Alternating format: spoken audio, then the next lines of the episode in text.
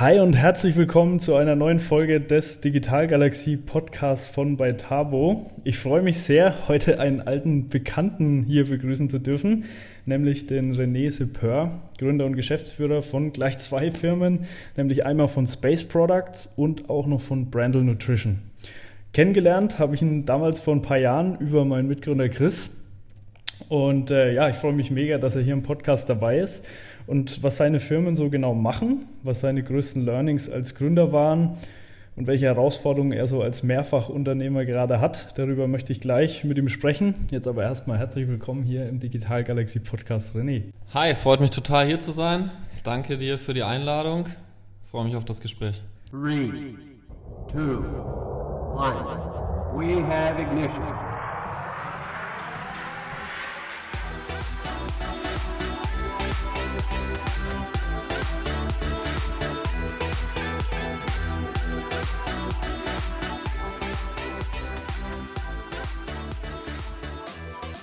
Ja, René, ähm, erzähl doch mal ein bisschen was zu dir am Anfang. Wer bist du so? Was machst du so? Und wie kam es eigentlich dazu, dass du das machst? Also, ich habe BWL studiert in Bayreuth, da vor fünf, sechs Jahren fertig geworden mit dem Bachelor und habe zusammen mit meinem besten Kumpel damals Space Wallet, hieß es am Anfang noch, gegründet, weil es im Prinzip ein Produkt war.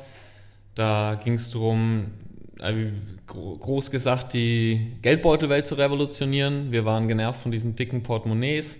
Uns ist aufgefallen, dass wir eigentlich beim Weggehen nur noch einfach Schein und Karte in die Hosentasche packen und haben dann überlegt, wie man das lösen könnte mit einem kleinen Portemonnaie, haben dann den Space Wallet Classic damals entwickelt, haben uns Lieferanten gesucht in Deutschland, was ja als BWLer nicht so einfach war, weil man da nicht lernt, wie man jetzt irgendwie eine Näherei findet.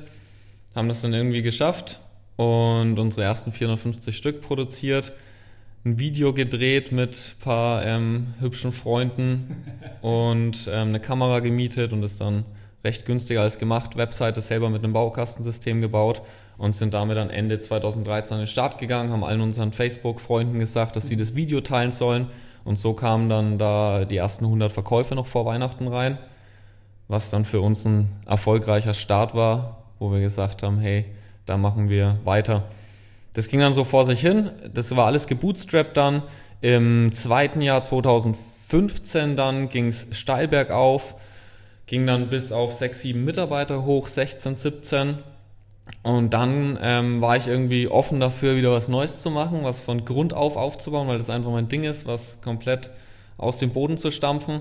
Und so hat sich dann ergeben damals zusammen mit einem Kumpel von meinem Bruder, dass wir Brandle Nutrition gründen. Da hatten wir die Idee für individuell gemischte Fitness-Shakes, weil wir gemerkt haben, dass wir nicht mit den Produkten am Markt zufrieden sind und dass Individualität im Bereich der Sportnahrung Sinn macht, weil eben nicht jeder Mensch, jeder Sportler gleich ist, sondern jeder unterschiedlich ist, andere Inhaltsstoffe, andere Dosierungen braucht.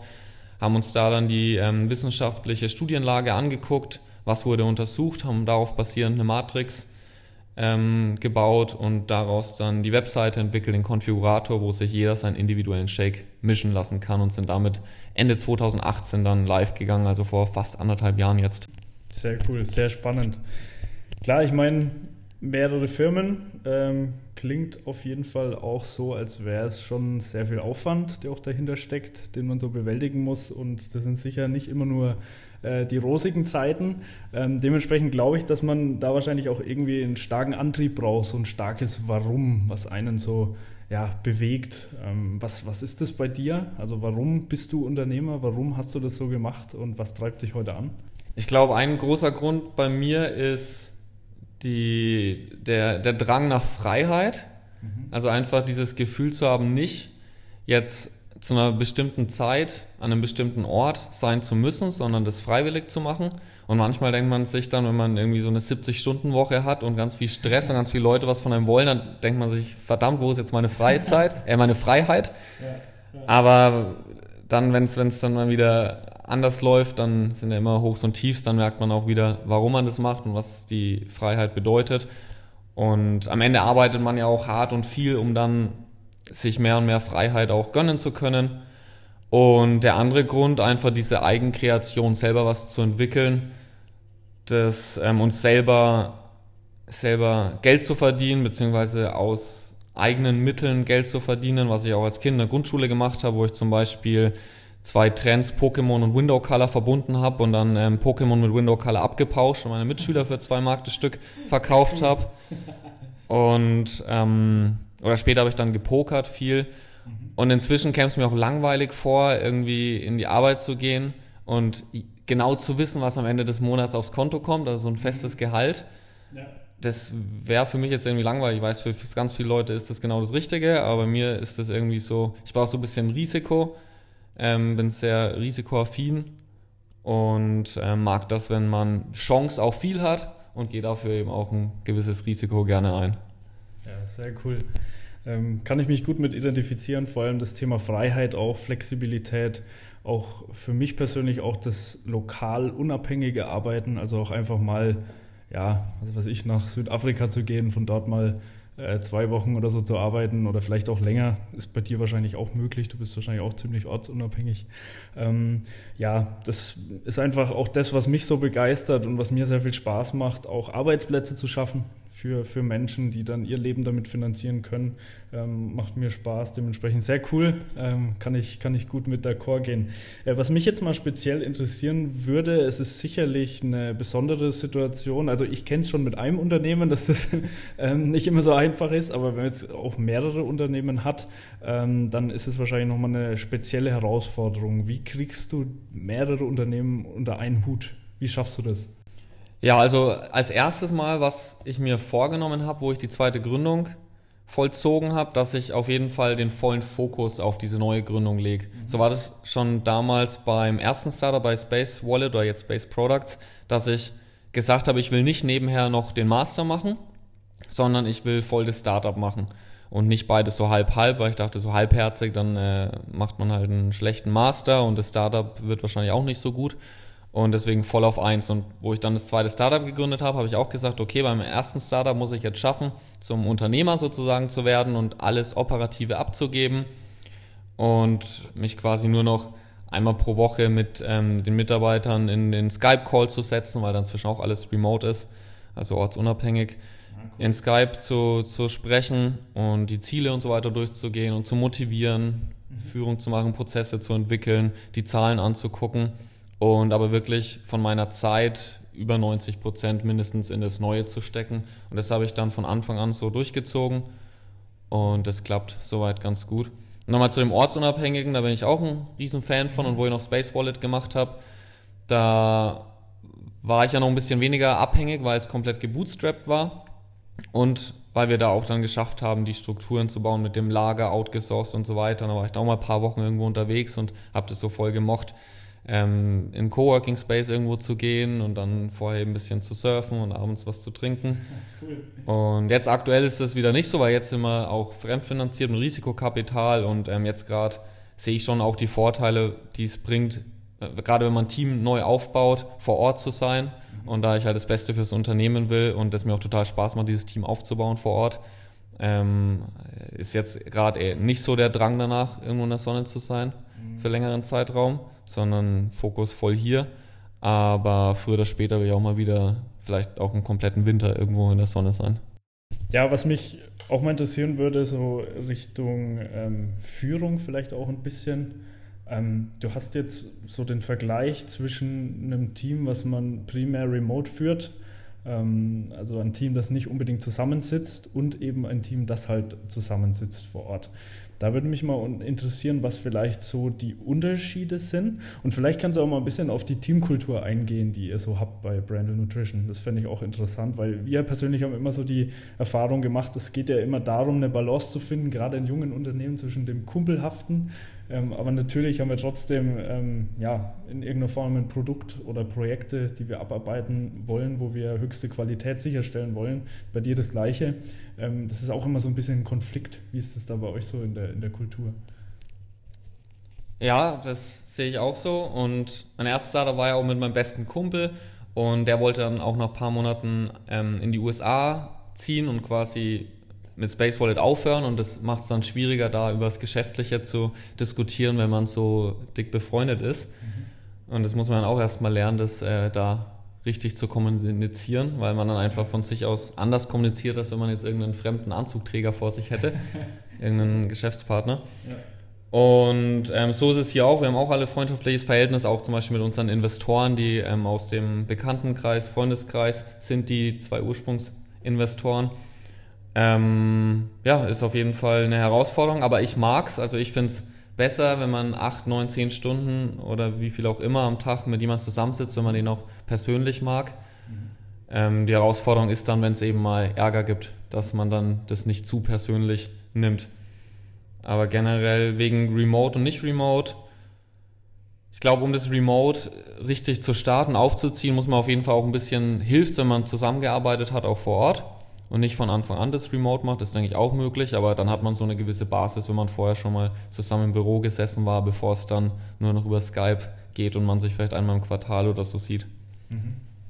Cool, da kann man sich wahrscheinlich vielleicht so als, als Tipp auch mitnehmen, wenn man ein Remote-Unternehmen hat, dass es ganz wichtig ist, öfters auch mal sich mal zu treffen und mal zusammen was zu machen und trotzdem irgendwo einen, einen Teamgeist zu haben, oder? Ja, das finde ich auf jeden Fall wichtig, dass man da ein Quartalsmeeting hat oder mindestens mal zur Weihnachtsfeier oder so. Mhm. Cool.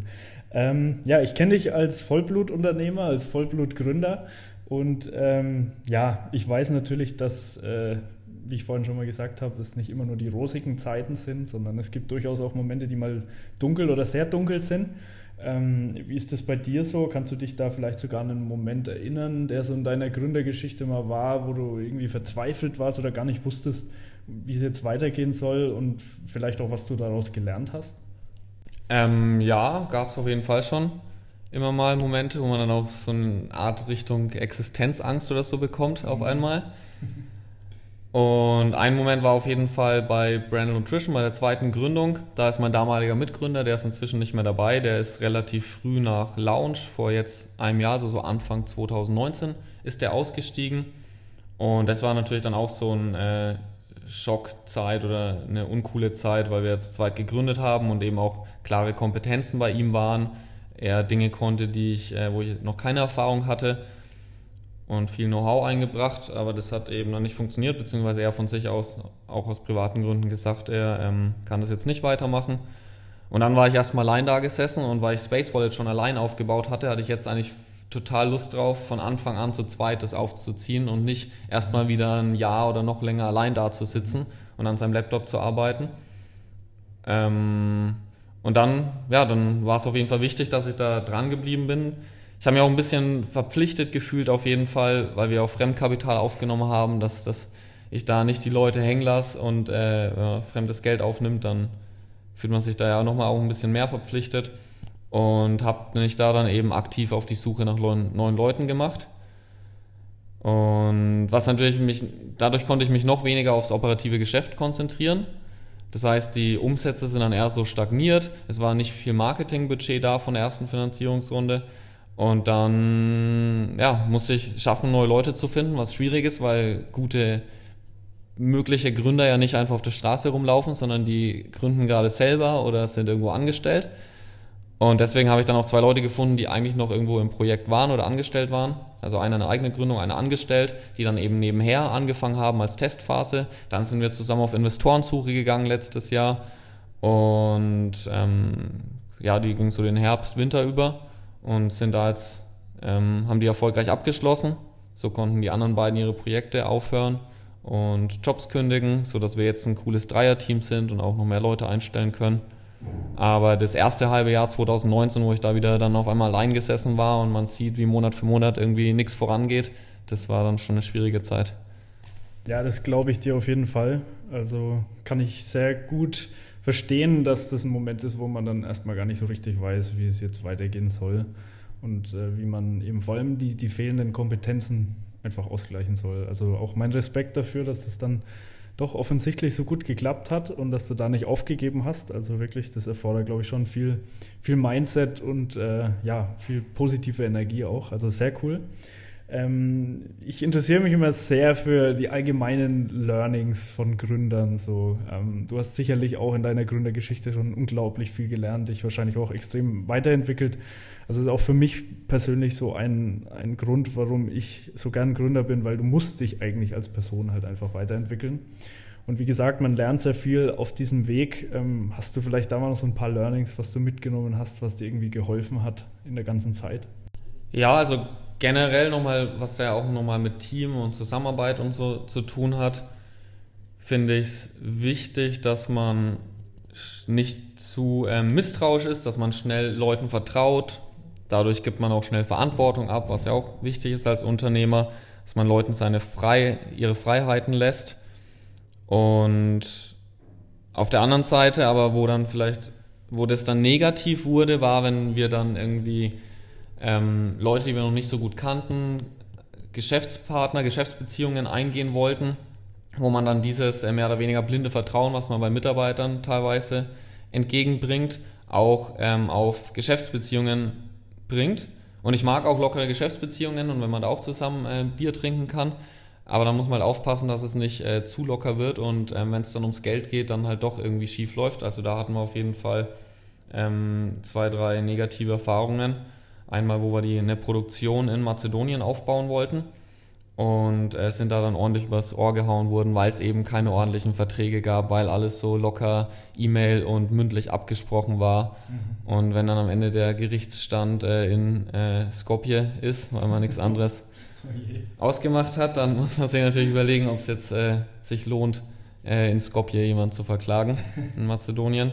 Ja. Und da irgendwie diese, diese Balance zwischen äh, Vertrauen und Misstrauen irgendwie zu managen, bei verschiedenen Leuten. Ist auf jeden Fall eine Herausforderung, wo man auch irgendwie jedes Mal lernt und ähm, versucht dann einen Mittelweg zu finden. Mhm. Sehr cool, ja, sehr guter und wichtiger Punkt, kenne ich auch. Ähm, Gerade als Gründer ist es auch so ein Ding, am Anfang machst du ja erstmal alles. Ist einfach so, mit der Zeit stellst du Leute ein, die gewisse Aufgaben übernehmen und da muss man dann auch einfach vertrauen, wie du sagst. Da muss man den Leuten das dann auch übergeben, einfach um sich selbst auch die, die Zeit und den Raum frei zu schaffen für die Dinge, die halt als Gründer einfach die wichtigen sind. Und das sind halt oft vor allem strategische Themen, nicht unbedingt operative. Deswegen sehr, sehr guter und sehr, sehr wichtiger Punkt. Kann ein Learning, ein Learning hätte ich dann noch was, glaube ich. ja, klar, gerne. Auf jeden zutrifft, der gründet, ja. weil man ja doch sehr oft auch mit Freunden und so weiter gründet und dann fängt man einfach an und dann ist 50-50 und ähm, ohne Vertrag und so weiter. Und dann kommt einfach ganz oft das Problem, dass einer der beiden oder drei oder vier Gründer aufhört und man dann dasteht und es irgendwie regeln muss. Und bei mir war es ja in beiden Fällen so, dass der Mitgründer ähm, in der Anfangszeit aufgehört hat. Und beim zweiten Mal hatten wir dann zum Glück Regelungen im Vertrag, wo dann natürlich immer noch ähm, Verhandlungsspielraum ist, aber man muss auf jeden Fall festlegen, was passiert mit den Anteilen, wenn eine Person aufhört. Das kann ja aus verschiedensten Gründen sein. Das muss ja nicht mal Streit sein, das kann ja auch irgendein Wechsel im, im Lebensmodell sein oder Familie oder was weiß ich was. Aber das gerade bei Kapitalgesellschaften, dass man da das sogenannte Vesting anwendet. Das heißt, dass die Anteile über einen bestimmten Zeitraum, zum Beispiel drei oder vier Jahre, ähm, an den Gründer gehen so dass genau klar ist, was passiert mit den Anteilen, wenn er nach einem oder zwei Jahren aussteigt. Also da am Anfang auf jeden Fall drüber reden. Ist ja auch nichts Schlimmes da dann, auch wenn es mit dem besten Kumpel ist, drüber zu reden, hey, was passiert, wenn einer nach einem Jahr aus irgendeinem Grund aussteigt. Ja, ist, denke ich, auch ein wichtiger Punkt. Gerade so als, als Gründer hast du halt oft einfach auch nicht so viel Lust, sage ich mal, dich mit den ganzen vertraglichen und rechtlichen Themen und bis hin zum Datenschutz damit irgendwie zu beschäftigen, ähm, weil du bist halt von der Energie, du willst einfach starten und du willst was Geiles aufbauen und äh, ja, das ist was, was einen zumindest gefühlt erstmal bremst. Ähm, aber kann ich auch unterstreichen, dass man muss sich damit beschäftigen, definitiv. Also es kann einem sicherlich auch das Genick brechen, wie du sagst, wenn man da einfach nicht genug investiert und lieber da mal die extra Runde drehen und sich damit beschäftigen, als ähm, ja, ähm, eine Runde zu wenig gedreht zu haben. also guter Punkt. Gleichzeitig muss man natürlich immer schauen, weil Anwälte und Steuerberater einfach teuer sind, muss man immer gucken, ähm, wo fuchse ich mich jetzt rein, wo nehme ich einen Anwalt und Steuerberater dazu, wo lasse ich mich beraten, wo nicht, weil wenn man sich zu jedem Detail, wo ähm, äh, gesagt wird, ja, da musst du halt mit dem Anwalt oder Steuerberater sprechen. Das, das kannst du ja gerade als am ganz am Anfang kannst du ja gar nicht leisten, alles ganz konkret abzusprechen. Das heißt, du musst immer irgendwie günstigere Wege finden, äh, erfahrene Leute, die dir Tipps geben können oder mal irgendwelche Standardklauseln aus dem Internet ziehen oder so. Ähm, das ist halt dann immer die Herausforderung, hey, gebe ich jetzt Geld aus, um diese Vesting-Klauseln in den Vertrag zu bringen? Nehme ich die einfach aus dem Internet oder lasse ich sie ganz weg? Ist immer schwierig. Mhm, mhm. Ja, es ist sicherlich hilfreich, wie du sagst, sich da auch ähm, ja, erfahrene Leute einfach ins Netzwerk zu holen, ähm, auch ähm, Mentoren. Wir haben da auch einige Leute, mit denen wir uns regelmäßig treffen und die uns da auch immer wieder helfen. Und da war so ein bisschen mein Learning, die Leute helfen dir auch gerne, wenn sie merken, dass du das ernst nimmst und es auch wirklich umsetzt, was sie dir mitgeben. Ähm, das ist, ist sicherlich das Wichtigste an dem Thema.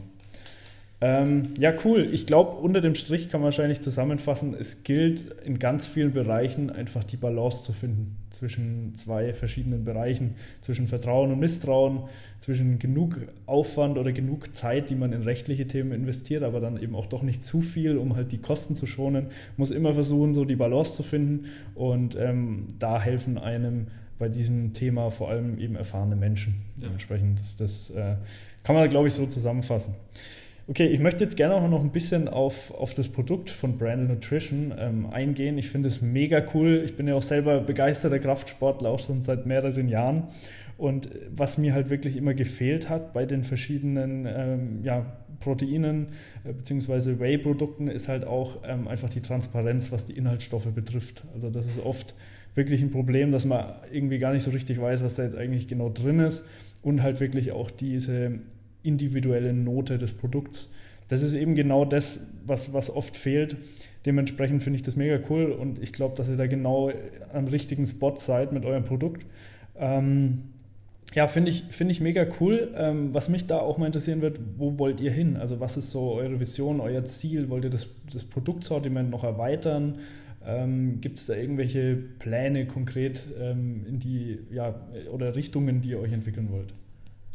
Ja, also wir haben eine Zukunftsvision und zwar wollen wir jedem Sportler zu jedem Zeitpunkt die individuell optimale Sportnahrung anbieten. Mhm. In dem Moment, wo er eben sich gerade nicht die perfekte Mahlzeit zubereiten kann oder will. Und gestartet sind wir mit dem Produkt, was wahrscheinlich den größten Markt hat, also für Kraftsportler oder alles, was mit Kraft zu tun hat, für nach dem Training. Das ist ja so das Standardding, dass man nach dem Training einen Shake zu sich nimmt.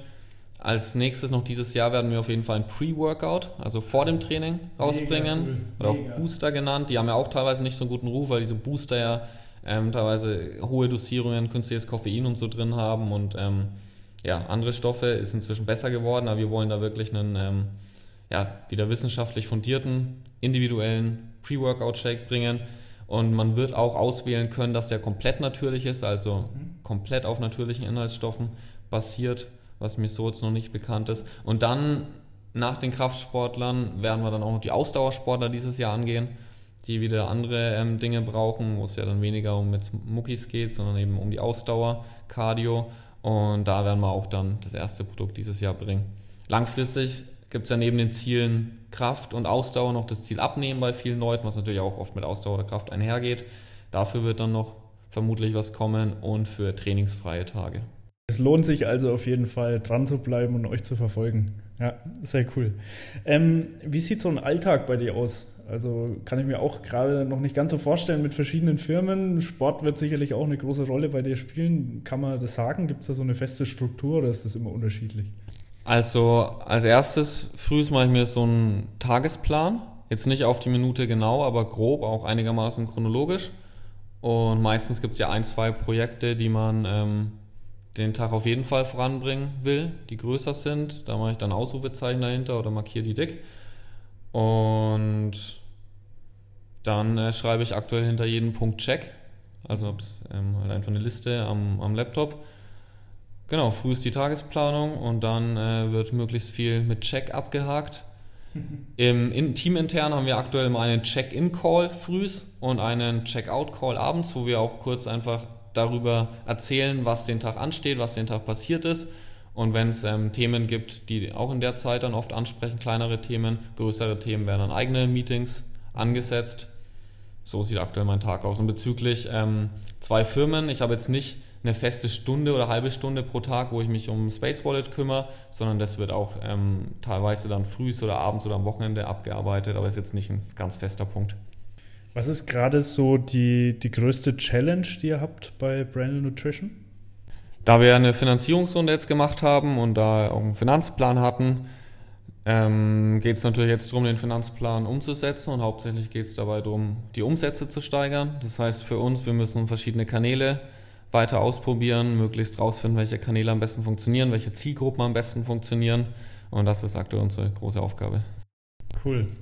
Wie gesagt, ich kenne dich als Vollblutunternehmer, du hast sicherlich sehr viel Wissen auch zu dem Thema. Also ich merke das auch immer, wenn ich mich mit dir treffe, kann ich irgendwas mitnehmen, irgendwas, was mich inspiriert oder weiterbringt. Mich würde mal interessieren, wo hast du das Wissen her? Also ganz viel sicherlich einfach durch Machen, nehme ich mal an, vielleicht auch Mentoren oder auch Lesen. Liest du vielleicht auch gerne? Wenn ja, hast du vielleicht auch mal einen Buchtipp oder sowas in die Richtung? Ja, so lernen ähm, muss man ja als Unternehmer jeden Tag und macht man auch automatisch habe auch gestern einen coolen Spruch gelesen, dass der Teacher, der Lehrer im Raum das meiste lernt, also mehr lernt als die Schüler. Cool. Und dass wenn man was lernen will, dass man es dann einfach, dass man ein Buch schreiben, Unternehmen gründen oder eben Lehrer sein soll, weil man da einfach am meisten lernt.